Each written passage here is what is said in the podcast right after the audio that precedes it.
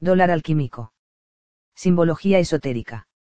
Es comúnmente conocido ahora, más que nunca, que los Estados Unidos de América fue fundada en gran medida por hombres con una filosofía basada en el ocultismo, a saber, los miembros de la masonería y otras sociedades secretas, quienes vieron en los Estados Unidos una potencial Nueva Atlántida o Nueva Jerusalén.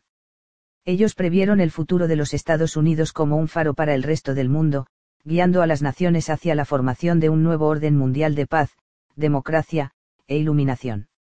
Hoy mucha gente estaría de acuerdo en que los Estados Unidos es, en efecto, de varias maneras, el cumplimiento de esta función ya.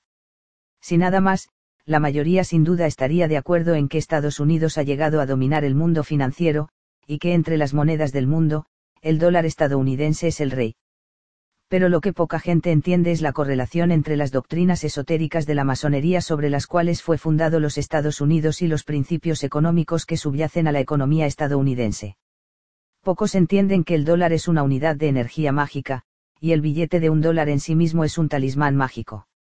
Aunque muchas palabras han sido escritas por los teóricos de la conspiración, que analizan los símbolos masónicos en el billete de un dólar, hasta ahora nadie ha sido capaz de explicar suficientemente por qué estos símbolos están ahí, o lo que realmente significan.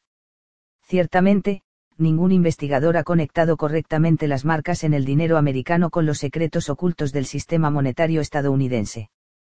El simbolismo del billete de un dólar estadounidense ha sido objeto de teorías de la conspiración masónica, ya que la versión moderna fue rodada durante la primera administración de Roosevelt en 1935. El simbolismo masónico y místico se ha utilizado en la moneda estadounidense desde el principio, y fue empleado como un medio para distinguir el dinero de la de aquel del viejo mundo Europa, que siempre contó con el busto del monarca reinante.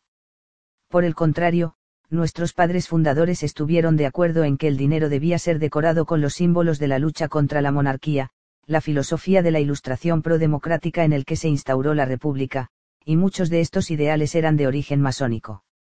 La Gran Pirámide, el ojo que todo lo ve y frases peculiares como Deo favente perennis, favor de Dios a través de los años, o métete en tus asuntos, apareció en la moneda americana temprana. En efecto, los jefes de Dead Presidents, presidentes difuntos y otras figuras del Estado no eran mostradas en dinero de Estados Unidos hasta el siglo XX, cuando fue visto como menos tabú. Sin embargo, todos los investigadores del tema coinciden en que nada supera al billete americano moderno de un dólar por la exactitud y complejidad de su simbolismo místico. El significado del simbolismo es tan profundo, las metáforas tan de varias capas, y cada elemento colocado de manera tan precisa, que a pesar de que todos los otros billetes americanos han cambiado su aspecto para evitar la falsificación de moneda, con las cabezas movidas fuera del centro, y además los brillantes colores del arco iris, la perfección del billete de un dólar se ha mantenido intacta. Al analizar el simbolismo del billete de un dólar, la mayoría de los investigadores tienden a centrarse en el uso repetido de la número 13, que siempre insisten en que es un importante número sagrado para los masones, sin demostrar ninguna prueba de la supuesta afinidad masónica para este número en particular.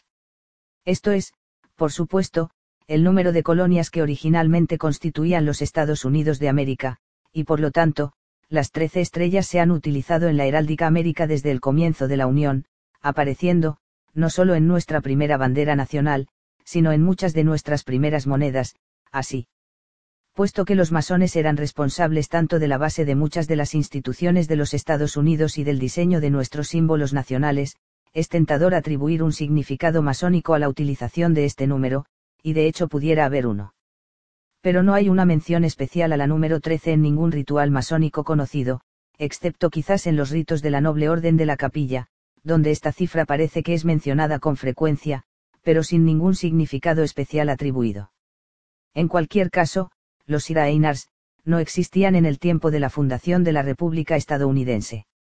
Ninguno de los excelentes tomos masónicos, como Morals and Dogma de Albert Pique, hacen ninguna alusión especial al número.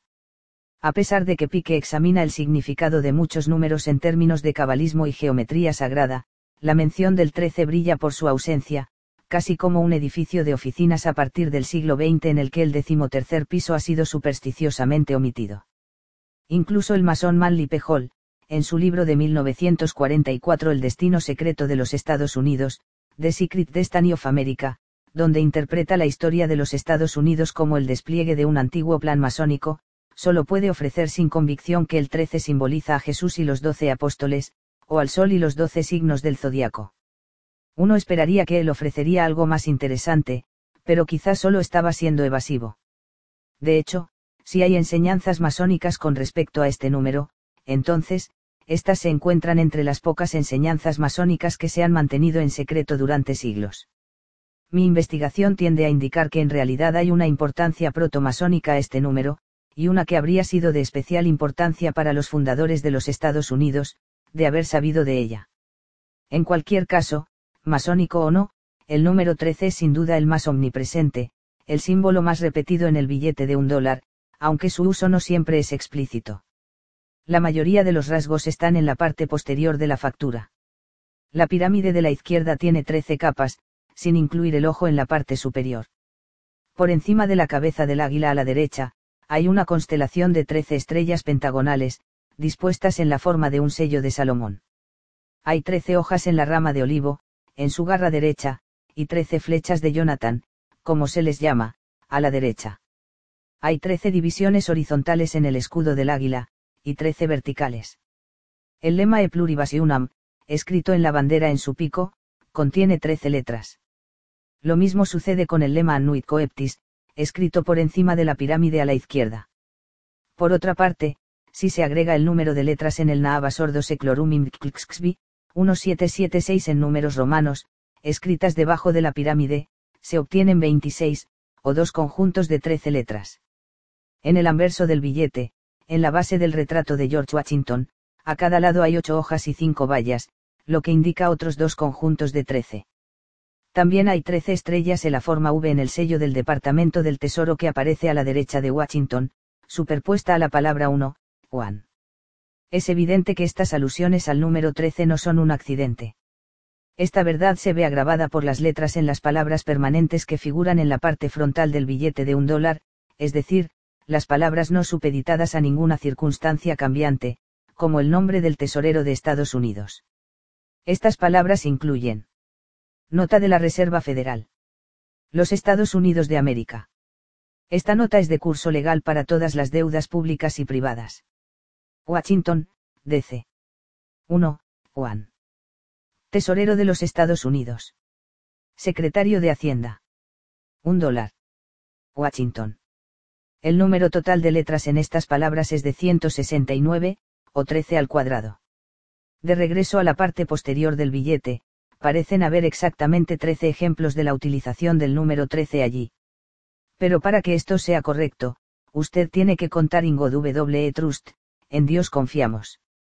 Por supuesto, solo hay 12 letras de esta frase, pero ocupando el mismo espacio en el centro de la parte posterior del billete está la palabra one, lo que implica que hay que añadir uno a esta suma y hace 13. Esto nos lleva al decimoter ejemplo de la utilización del 13 en la parte posterior del billete. Hay 12 apariciones del número 1 o la palabra escrita one, a menos que cuente la palabra latina unam, que significa uno, usada una vez, haciendo 13 en total. De hecho, este énfasis en one 1 en el billete de un dólar es otro motivo misterioso. El concepto de unidad de hecho, podría decirse que es el verdadero tema subyacente del billete de un dólar. Y con razón, representa, después de todo, la unidad original de la moneda en la que el sistema económico norteamericano se funda. Es el modelo sobre el cual todos los billetes de dólar otros se basan, y cuando pensamos en el dólar estadounidense, la primera imagen que aparece en nuestras mentes es el billete de un dólar. Como la representación oficial de la unidad original que sustenta la economía, su unidad es expresada con el uso abundante del 1, la colocación central de one en la parte posterior del billete, y el uso del lema e pluribus unam, de muchos, 1, debajo de una constelación de 13 estrellas, que representan las colonias originales que fueron unificadas en la creación de los Estados Unidos. El tema de uno se continúa con el uso del primer presidente de Estados Unidos, George Washington, en el anverso del billete, y con la palabra uno, escrita junto a él.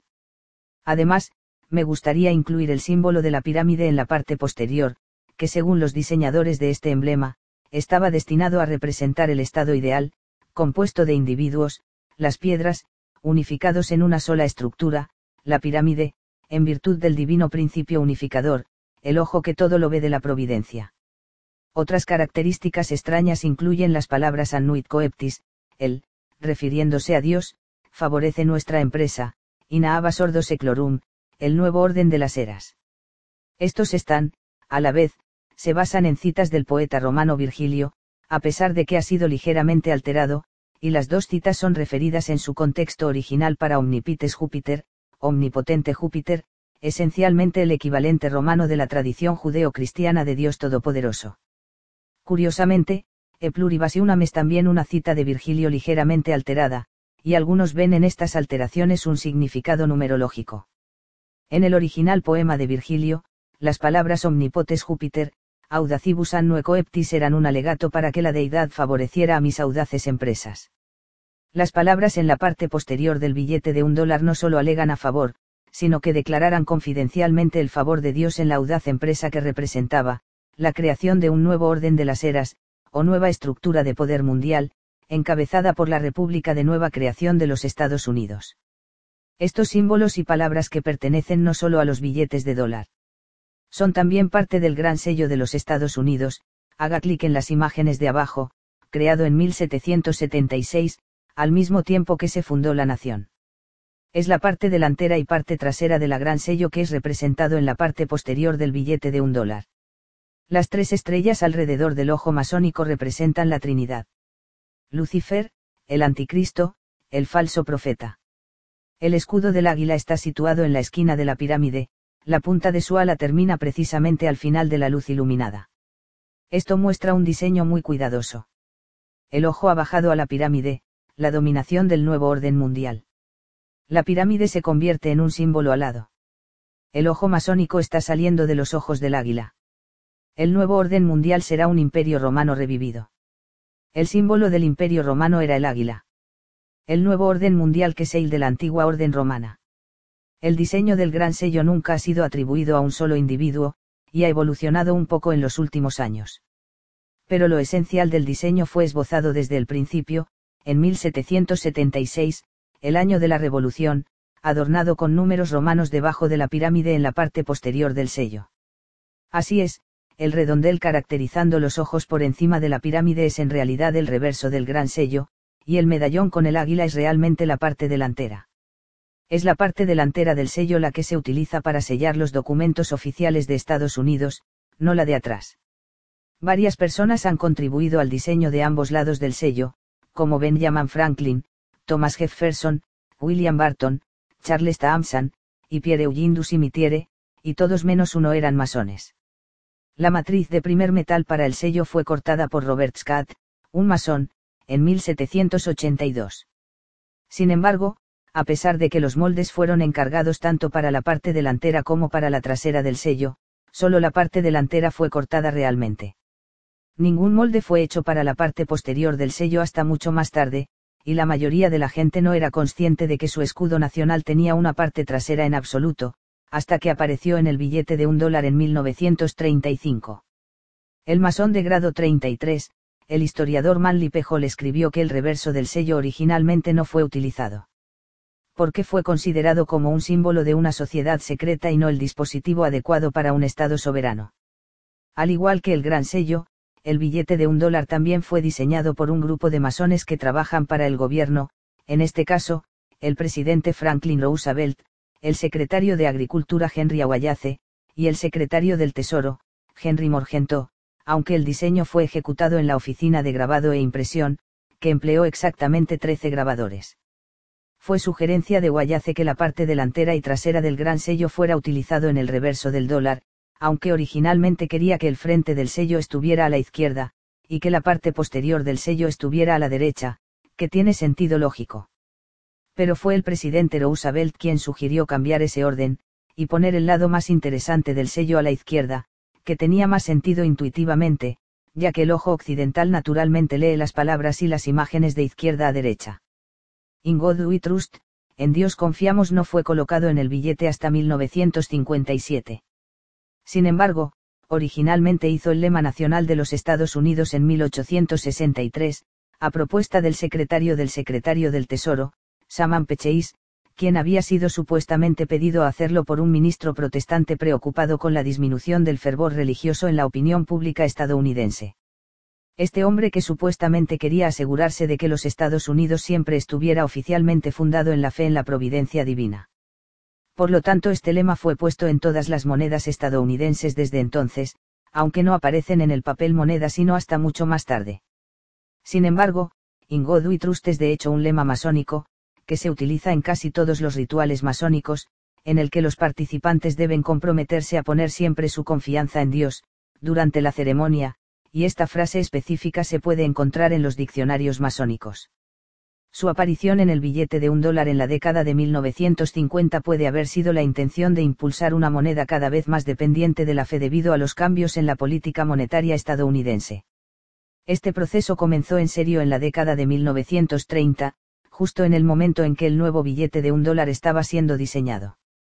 En un esfuerzo por ayudar a Estados Unidos a salir de la Gran Depresión, Roosevelt empezó a emplear las políticas económicas del asesor Maynard Keynes, que sugirió que, en tiempos en que el sector privado no estaba produciendo suficiente inversión para estimular la economía, el gobierno debería convertirse en el inversionista, financiando obras públicas, y vertiendo el dinero en el sistema de cualquier manera posible para hacer crecer la economía. Así se instituyó el New Deal, creando una sopa de letras de burocracias, muchas de las cuales se han convertido en pilares del gobierno federal. Entre ellas se encontraba la FDIC, o Federal Deposit Insurance Corporation, que aseguraba las cuentas bancarias hasta una cantidad limitada en el caso de quiebra de un banco, algo que era necesario después de una serie de quiebras bancarias que se habían producido en los años anteriores.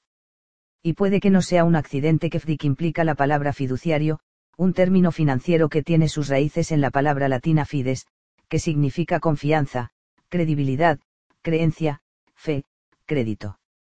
Fides fue simbolizado en los misterios de Mitra por dos manos juntas, ahora un motivo masón común, y el logotipo de Allstate Insurance. Fue esta fe en el dólar estadounidense que Roosevelt y sus amigos podrían haber estado tratando de crear con el nuevo diseño del billete de un dólar. Y esa fe era muy necesaria, ya que con el fin de liberar el dinero necesario para financiar el New Deal, nuevo trato, Roosevelt instituyó cambios radicales en la política monetaria del país quitó el dólar del estándar de oro al que había sido establecido de forma implícita, para que pudiera tener la oferta de dinero expandido en gran medida sin límite predeterminado. Se trabajó para estabilizar la economía justo a tiempo para que los Estados Unidos entraran en la Segunda Guerra Mundial, que resultó ser otro gran estimulador económico. Como parte de la eliminación del estándar de oro, Roosevelt hizo aprobar leyes obligando a los ciudadanos de Estados Unidos a dar todo el oro y la plata que les pertenecía, al gobierno, a cambio de una cantidad equivalente de dólares de papel. La fe de los estadounidenses en el nuevo sistema fue puesto a prueba al año siguiente cuando el gobierno devaluó el dólar en relación al oro, lo que causó que todos los que hicieron el intercambio perdieran el 41% del valor de su dinero.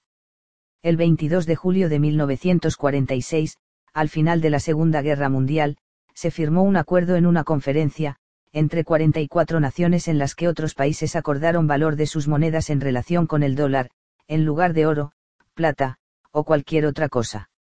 Los Estados Unidos entonces, estableció el valor del dólar a 35 dólares por onza de oro, y accedió a canjear dólares en manos de los bancos centrales de otras naciones en oro sobre la demanda.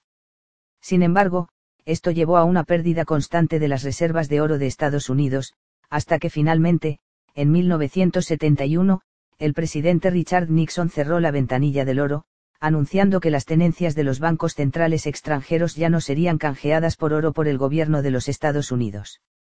Este era el último paso en el abandono del estándar del oro. Ahora bien, el valor del dólar flota libremente en relación con las monedas extranjeras, con ninguna una norma fija de valor. El único valor puede ser manipulado por las fuerzas del mercado de la economía, y por las acciones de la Reserva Federal. El resultado fue una rápida expansión de la inflación, que se inició durante los años de Nixon, y que ha sido sentida por todas las monedas extranjeras que fueron vinculadas al dólar. Muchas de estas monedas han fracasado repetidamente, y los gobiernos de sus países se mantuvieron continuamente en la insolvencia, desde entonces.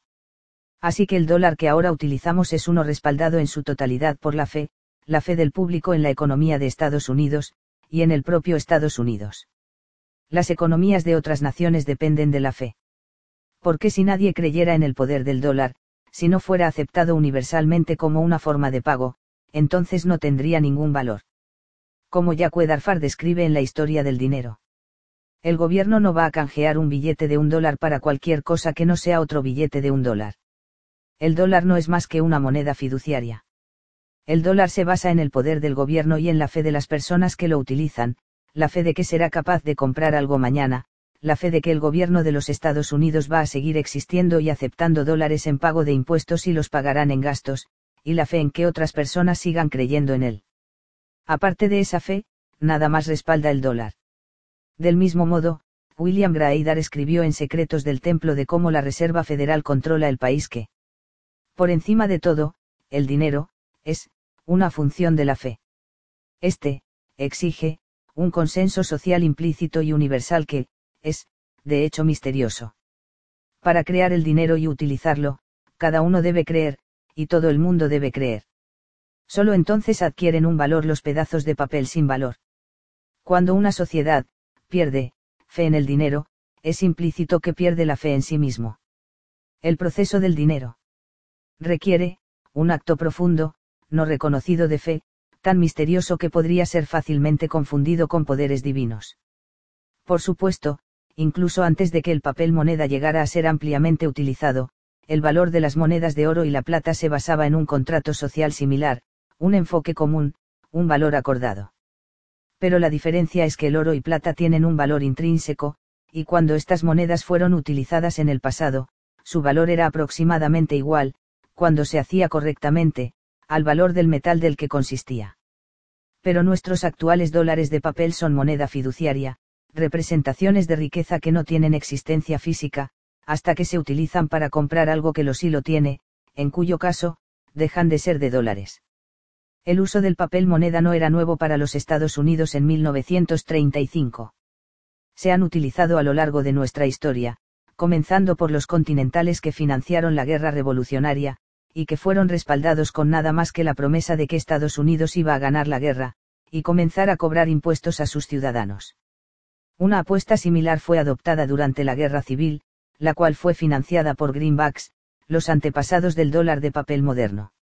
Además de estas dos monedas, cada una de las cuales fueron emitidas por el gobierno federal, había, a lo largo de la temprana historia de los Estados Unidos, muchos dólares de papel en circulación que fueron emitidos por bancos privados a través de los diversos estados.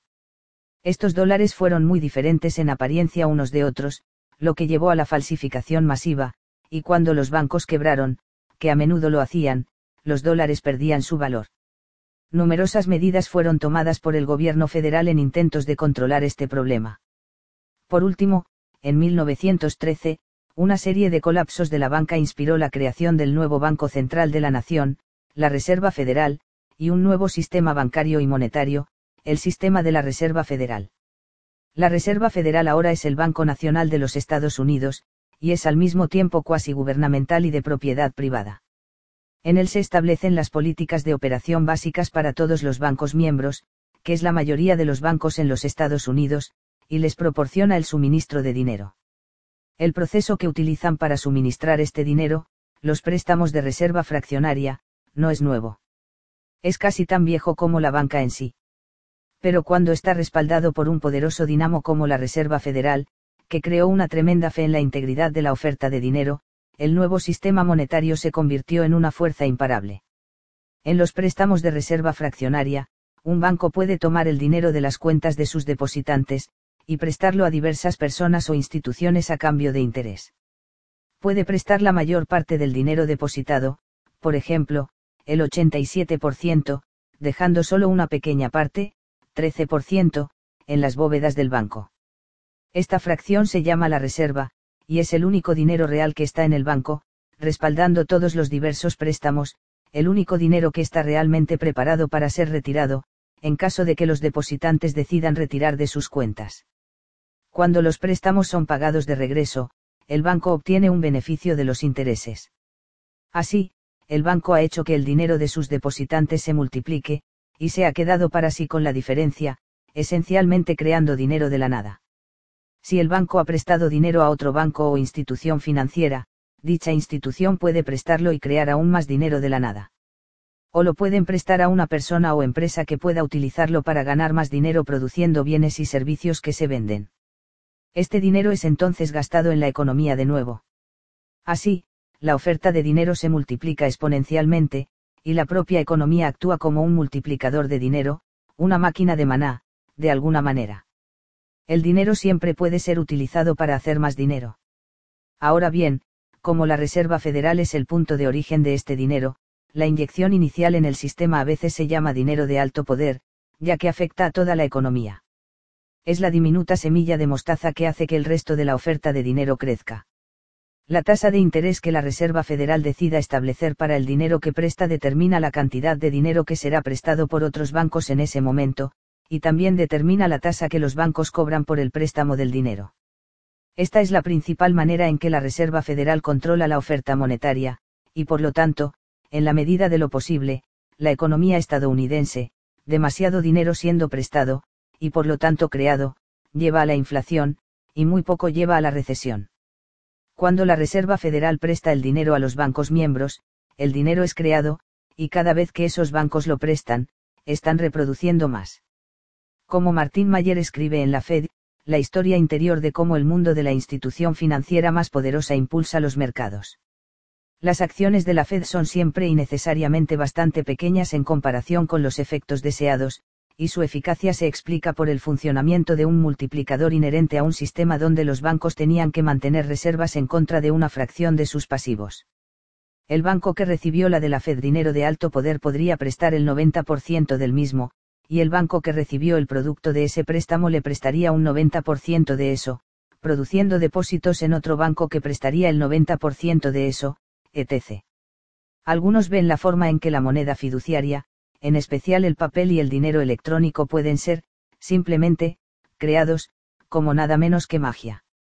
El filósofo escocés John Lowe, escribió en 1705 en su libro, Dinero y Comercio considerado con una propuesta de suministro de la nación con dinero, que había descubierto la piedra filosofal de los alquimistas, que presumiblemente podría convertir el plomo en oro, o la basura en algo valioso.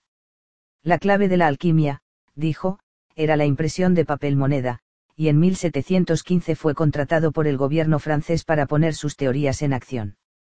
Lowe fue puesto a cargo del Banque Royal Nacional de Francia, así como de la Compañía del Mississippi, que reunía inversiones de los ciudadanos franceses a financiar operaciones en la Luisiana francesa, prometiéndole a los inversores ganancias.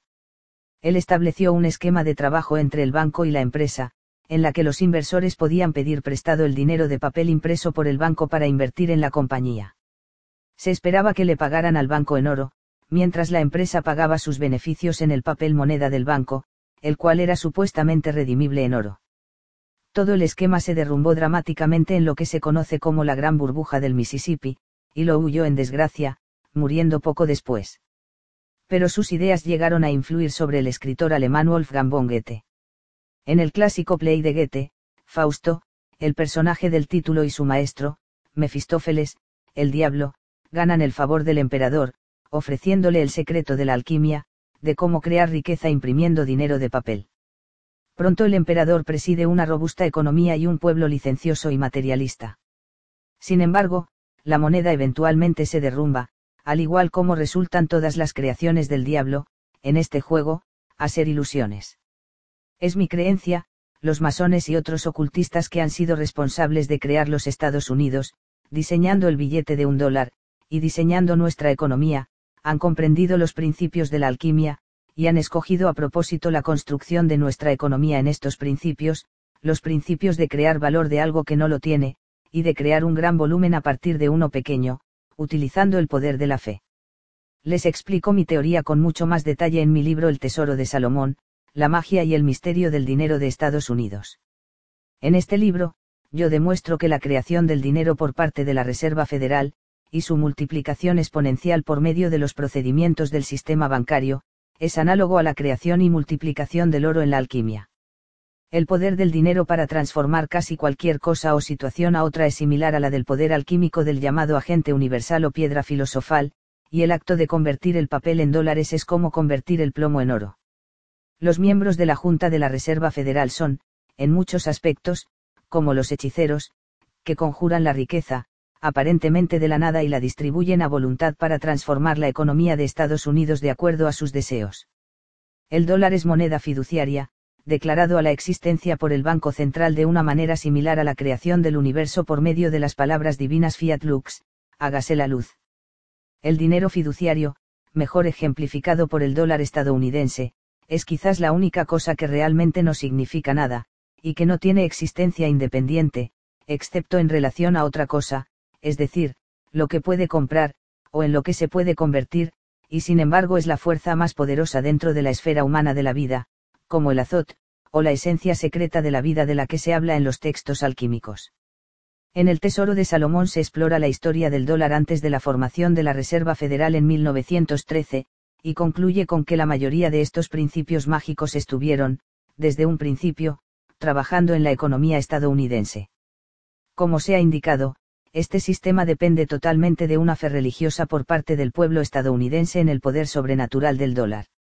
La capacidad del presidente de los Estados Unidos y otros funcionarios electos para mantener y mejorar la economía depende en gran medida de su habilidad para manipular la voluntad espiritual de las personas, en gran parte de la misma manera que un sacerdote o un mago inspirando a tener fe en el valor del dólar. Esta fe se refuerza con la terminología financiera actualmente en uso, la confianza, fiduciaria, crédito, etc., así como por los lemas y símbolos que se encuentran en el dinero americano, no solo en los billetes y monedas que utilizamos actualmente, sino que también en aquellos que datan de antes de la formación de la República. Estos objetos por lo tanto actúan como amuletos mágicos, que contienen una unidad de carga mágica que se transmite de una persona a otra, y se multiplicaron, al cambiar el dinero de manos. También actúan como señales de confianza en el colectivo, y la fidelidad al dólar como institución. Los símbolos y frases clave asociadas a él, por lo tanto, trabajan para encantar al público en un hechizo hipnótico de masas, en el que la mente de cada individuo confirma la creencia de un consenso de creencia en el poder de un dólar, y su capacidad para multiplicarse a medida que avanza a través del sistema. Cada vez que una persona gasta un dólar, o acepta un dólar como forma de pago, están confirmando su fe en el dólar, y lo están utilizando para ejercer su voluntad espiritual. Ahora se pueden entender las misteriosas marcas en el billete de un dólar. Las palabras in God están destinadas a inspirar la fe en el dólar como moneda, y la fe en la República estadounidense. Uno debe confiar en el dólar de la manera en que uno confía en Dios, porque da a entender que Dios mismo ha optado por favorecer a los Estados Unidos y, por extensión, al dólar. Este se comunica por el mensaje en el reverso del gran sello, Annuit coeptis, el, Dios, favorece a nuestra empresa. Las palabras e pluribus y unam y los otros doce ejemplos de uno en el billete, junto con la pirámide, nos recuerda que nuestra sociedad se compone de varias partes que son esencialmente unidas, y el dinero es el gran unificador, ya que es la única cosa que todos en el país utilizan. El motivo de tela de araña en el fondo del diseño del billete demuestra que todos estamos conectados a través de la red de comercio. El águila calva en la parte frontal del gran sello parece un poco peculiar, y masónica, y el experto masón Manly Pejol dice que está destinado a representar en secreto el ave fénix, el ave mítica que eternamente muere y renace, y que es un símbolo de la transformación en la alquimia. De hecho, las propuestas originales para el diseño del sello sí representaban a un ave fénix en su lugar. Incluso el color verde de los dólares de los Estados Unidos es un símbolo que representa la fecundidad, la plenitud y el crecimiento. La ex tesorera de Estados Unidos Mary Ellen Withrow explícitamente en una entrevista con la revista The New Yorker declaró que por eso se utiliza el color verde. El significado del número 13 está relacionado también con la alquimia. Como explico en mi libro, el número 13 simboliza, por una sociedad protomasónica, un concepto que a su vez era equivalente a la idea de la piedra filosofal. Estoy hablando de los caballeros templarios, los progenitores de la masonería moderna, y los inventores de la banca moderna. Su concepto de Dios, al que llamaron Bapomet, fue simbolizado por el número 13, y como lo explicaré en la segunda parte, Bapomet era para ellos, la clave de la alquimia aplicada, tanto económica como de otro modo. Yo creo que los templarios pasaron sobre los secretos de la alquimia a la masonería, que los utilizó en la creación del dólar estadounidense. Incidentalmente, el uso del número 13 puede ser que no se encuentre solo en el billete de un dólar, sino a lo largo de la estructura del sistema monetario de Estados Unidos, en la forma en que opera la Reserva Federal, por ejemplo. Uno de los ejemplos más notables, sin embargo, es el hecho de que hay exactamente seis tipos de monedas, y siete denominaciones de papel moneda actualmente en circulación en los Estados Unidos. De hecho, desde el principio, el dólar mismo, independiente de su manifestación como dinero de papel, cargó las marcas de la alquimia. El dólar no comenzó con los Estados Unidos. Los primeros dólares alguna vez acuñados, llamados taleros en alemán, eran monedas de plata acuñadas en Joachimstaler, Bohemia, por un hombre llamado Georgius Agricola, a la derecha, que hasta ese momento había sido un alquimista practicante buscando la piedra filosofal. Encontró que acuñar dólares era la respuesta a lo que estaba buscando, y más tarde se conoció como el padre de mineralogía, a causa de la ciencia que él desarrolló mientras hacía minería y acuñaba monedas. Además de esto, el signo de dólar, dólar, parece tener una connotación alquímica también. Se cree que fue elegido por Thomas Jefferson, quien fue el responsable de que los Estados Unidos adoptaran el dólar como moneda nacional. Pero el origen de la señal sigue siendo un misterio. Siempre he pensando que es una reminiscencia del caduceo, la vara mágica de Hermes, un bastón con una serpiente enroscada en ella, que ha sido durante mucho tiempo un símbolo de la transformación alquímica y de la curación, por lo tanto su uso por parte de la profesión médica. El autor David Obason, en los símbolos secretos del billete de dólar, está de acuerdo, y añade que un símbolo casi idéntico al signo del dólar es usado en la astrología para referirse a Mercurio, la versión romana de Hermes, el dios de la alquimia. Existen otras teorías sobre el origen del signo de dólar, todo ello con el sentido último de lo mismo. Los primeros dólares de España caracterizaban las columnas de Hércules y las palabras plus ultra, que significa más allá, escritas en pancartas que eran envueltas alrededor de los pilares. Para los europeos, el nuevo mundo de América era la tierra de larga fábula más allá de las columnas de Hércules, y estos dólares de pilares se distribuían ampliamente en toda la América colonial. El signo del dólar, por lo tanto, supuestamente evolucionó de acuerdo con esta teoría, a representar dos pilares envueltos en una bandera, recordando que las primeras versiones de la señal dólar incluían dos líneas verticales, no una. Pero el autor masónico Albert Pique ha señalado que las monedas de la antigua Tiro contaban con serpientes enroscadas alrededor de árboles, en representación del jardín del Edén y el árbol del conocimiento, un símbolo equivalente al caduceo. Y el autor Igneisias da Anali, Atlantis, el mundo antediluviano, Atlantis, de Antediluvian World, manifestó su creencia de que el signo de dólar representa las columnas de Hércules entrelazadas con la serpiente del Génesis. En la próxima segunda parte de este artículo voy a revelar, como lo hago en Tesoro de Salomón, los orígenes de la magia del dólar con los caballeros templarios. El descubrimiento de los templarios de los secretos de la alquimia, su conexión con el número 13, y la creación de los templarios, usando este secreto, del sistema bancario moderno, serán escudriñados. Entonces se explicará cómo este secreto alquímico se relaciona con el legendario tesoro del rey Salomón. Estos hechos deberían hacer que todos a examinen con más cuidado, y aprendan a apreciar las cualidades místicas complejas del dinero que muchos de nosotros damos por sentado. El tesoro de Salomón. Comúnmente es conocido ahora, más que nunca, que los Estados Unidos de América fue fundada en gran medida por hombres con una filosofía basada en el ocultismo, es decir, los miembros de la masonería y otras sociedades secretas, que vieron en los Estados Unidos una gran potencial Nueva Atlántida o Nueva Jerusalén. Ellos previeron el futuro de los Estados Unidos como un faro para el resto del mundo, guiando a las naciones hacia la formación de un nuevo orden mundial de la paz, la democracia, y la iluminación. Hoy mucha gente estaría de acuerdo en que los Estados Unidos es ya, en efecto, en muchos aspectos, el cumplimiento de esta función. Si nada más, la mayoría sin duda estaría de acuerdo en que Estados Unidos ha llegado a dominar el mundo financiero, y que entre las monedas del mundo, el dólar estadounidense es el rey. Pero lo que poca gente entiende es la correlación entre las doctrinas esotéricas de la masonería en las que fue fundado los Estados Unidos Estados, y los principios económicos que subyacen a la economía estadounidense. Pocos entienden que el dólar es una unidad de energía mágica, y el billete de un dólar en sí mismo un talismán mágico. Aunque muchas palabras han sido escritas, muchos teóricos de la conspiración que analizan los símbolos masónicos en el billete de un dólar, hasta ahora nadie ha sido capaz de explicar suficientemente por qué estos símbolos están ahí, o lo que significan realmente. Ciertamente, ningún investigador ha conectado correctamente las marcas en el dinero americano con los secretos ocultos del sistema monetario americano. En El Tesoro de Salomón, la autora Tracy R. Twyman explica cómo opera la magia del dólar.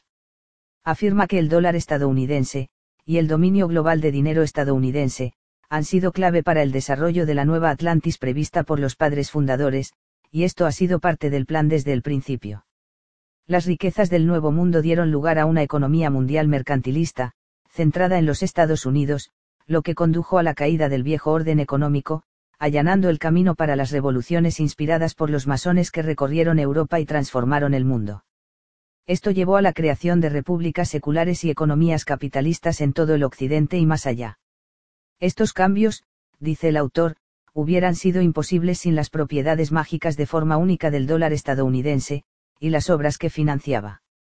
En efecto, según ella, los avances sociales, científicos y tecnológicos de los últimos dos siglos, no podrían haber ocurrido sin ellos. El autor demuestra que la creación de dinero por parte de la Reserva Federal, y su multiplicación exponencial de los procedimientos del sistema bancario, es análoga a la creación y multiplicación del oro en la ciencia metafísica de la alquimia. El poder del dinero para transformar casi cualquier cosa o situación a otra es similar a la del poder alquímico del llamado solvente universal o piedra filosofal. Los miembros de la Junta de la Reserva Federal, dice el autor, son, en muchos aspectos, como los hechiceros, que conjuran la riqueza, aparentemente de la nada y la distribuyen en la voluntad de transformar la economía de Estados Unidos de acuerdo a sus deseos. El dólar es moneda fiduciaria, declarada a la existencia por el Banco Central de una manera similar a la creación del universo por medio de la palabra divina, sea la luz. El autor también explora la historia del dólar antes de la formación de la Reserva Federal en 1913, y concluye que la mayor parte de estos principios trabajaron desde el principio en la economía estadounidense. Este sistema, dice Twyman, depende enteramente de una fe religiosa por parte del pueblo estadounidense en el poder sobrenatural del dólar. El poder del presidente de los Estados Unidos y otros funcionarios electos para mantener y mejorar la economía depende en gran medida de su habilidad para manipular la voluntad espiritual de las personas, en gran parte de la misma manera que un sacerdote o un mago que inspira a tener fe en el valor del dólar. Esta fe se ve reforzada por la terminología financiera actualmente en uso, así como por los lemas y símbolos que aparecen en el dinero americano, no solo en los billetes y monedas que actualmente utilizamos, sino que también en aquellos que datan de antes de la formación de la República.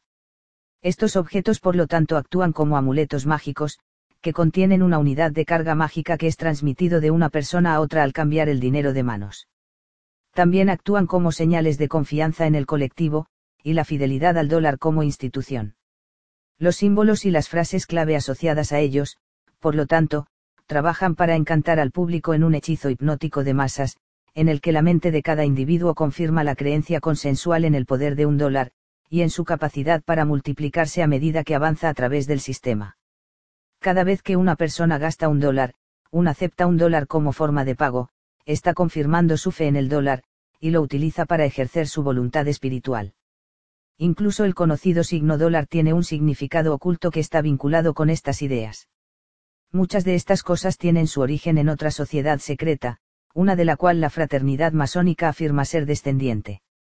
El autor de El Tesoro de Salomón revela, en un grado sin precedentes, el papel desempeñado por los herejes monjes guerreros medievales, los caballeros templarios, en el desarrollo del capitalismo y del sistema bancario moderno. Debido a sus contribuciones fundamentales, numerosos términos financieros modernos, conceptos monetarios, y prácticas bancarias se remontan a los templarios. Twymen tiene la teoría, con una buena evidencia, de que el plan para la creación de una nueva Atlántida en una tierra más allá de las columnas de Hércules, las Américas, puede tener su origen en los caballeros. Tal vez lo más sorprendente, afirma el autor, es que el concepto moderno del dinero está conectado a aquel de Baphomet, el ídolo adorado por los templarios, que pudieran estar representados en el billete de un dólar con el uso continuado del número 13. También traza una vinculación interesante entre la riqueza de Estados Unidos, el tesoro del rey Salomón, algunos creen que fue descubierto por los caballeros templarios, y el famoso tesoro perdido de los caballeros templarios. Ella cree que esto no era una gran horda de oro, sino una fórmula para crear riqueza. Esta fórmula, dice el autor, fue descubierta probablemente por los templarios y transmitida a ciertos masones, habiendo sido utilizada para construir la arquitectura del sistema bancario de Estados Unidos. Analizando el concepto del dinero en un espectro más amplio, el autor de El Tesoro de Salomón ilustra cómo el sistema monetario de Estados Unidos refleja las enseñanzas masónicas respecto a la riqueza, el dinero y los negocios. Por otra parte, muestra que estos principios tienen su origen en las antiguas tradiciones religiosas de la cristiandad, el judaísmo y la idolatría pagana. En este libro, argumenta exitosamente lo siguiente que el dinero siempre ha sido considerado como representante del poder divino y real que la acuñación de la moneda sea asociado siempre con el sacerdocio que el funcionamiento de la economía siempre sea considerado como metafísica que las fichas de dinero siempre han sido consideradas como objetos encantados que la adquisición de la riqueza ha sido a menudo considerada como el resultado de aliarse uno mismo con los poderes divinos o demoníacos.